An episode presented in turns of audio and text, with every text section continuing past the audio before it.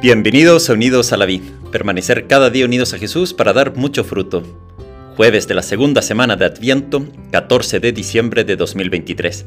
San Juan de la Cruz, presbítero y doctor de la Iglesia. Evangelio de nuestro Señor Jesucristo según San Mateo, capítulo 11, versículos 11 a 15. Leeremos un extracto.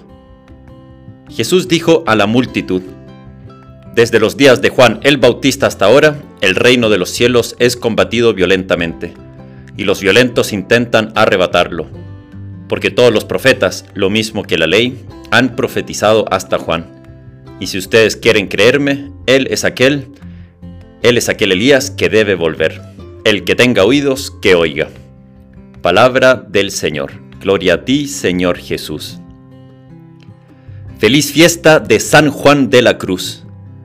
Qué regalo tener ejemplos y acompañantes en este camino del Adviento hacia Belén, hacia el nacimiento de Jesús. Cada santo es un amigo que Dios nos da para ayudarnos y estimularnos a llegar al cielo, a ser amigos de Jesús para siempre. San Juan de la Cruz vivió en el siglo XVI. Nació en el año 1542 en Fontiveros, en España. Él quería ser sacerdote y entró en la Orden del Carmen Tomó su hábito en 1563 y desde entonces se llamó Juan de Santo Matía. En el año 1567 lo ordenaron sacerdote y ahí se encuentra con la Santa Teresa de Ávila, ya que ella ha venido a fundar su segundo convento carmelita reformado. Teresa trae también con ella facultades del general de la orden para fundar dos monasterios de frailes reformados, y llegó a convencer a Juan para unirlo en la reforma que intentaba salvar el espíritu del Carmelo, amenazado por los hombres y por los tiempos. De esta manera Juan inicia su vida de carmelita descalzo, gracias a Teresa de Ávila, en Duruelo, y ahora cambia de nombre a Juan de la Cruz. Pasa año y medio de austeridad, alegría, oración y mucho silencio.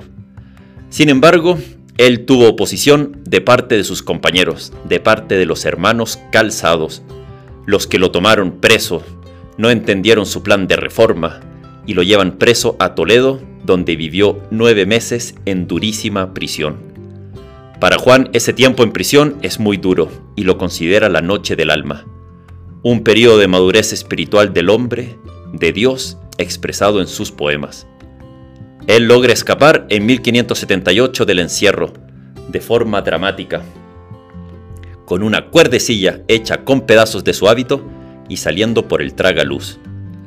Después fue gran confesor en los conventos carmelitas descalzos reformados, fue un gran consejero, pero la reforma carmelitana vive agitada por el modo de proceder de su superior en su convento, y a Juan le toca mucho orar, sufrir y callar y esto le pasó factura a su salud. Enfermó gravemente y hubo indiferencia por parte de su comunidad, lo que llevó que muriera un 14 de diciembre como hoy, pero de 1591. San Juan de la Cruz es uno de los poetas místicos más relevantes de la historia. Hay tres obras importantes para conocerle a él. Su vida del Monte Carmelo, Noche del Alma, Cántico Espiritual, y también Llama de Amor Viva. Hoy el Evangelio nos dice una frase enigmática dicha por Jesús. Desde los días de Juan el Bautista hasta ahora, el reino de los cielos es combatido violentamente, y los violentos intentan arrebatarlo. Juan de la Cruz lo dio todo por seguir a Jesús, por dar su vida por él. Él combatió, sufrió, fue perseguido, no fue entendido. No fue entendido por seguir el plan de Dios de la reforma de los Carmelos. Pero en todo ello fue su camino para lograr y alcanzar la corona eterna. Ha llegado a la santidad, por así decirlo, arrebatando el cielo. Este niño Jesús que viene ahora en Navidad también quiere ser tomado en brazos. Quiere que pongamos toda nuestra parte para poder llegar ahí a Belén. Van a haber tantos que nos impidan. Herodes, el pueblo Jerusalén, después gente a lo largo del camino, el seguir una estrella. No dejemos pasar las gracias, los regalos que nos esperan en este Adviento y en Navidad y día tras día.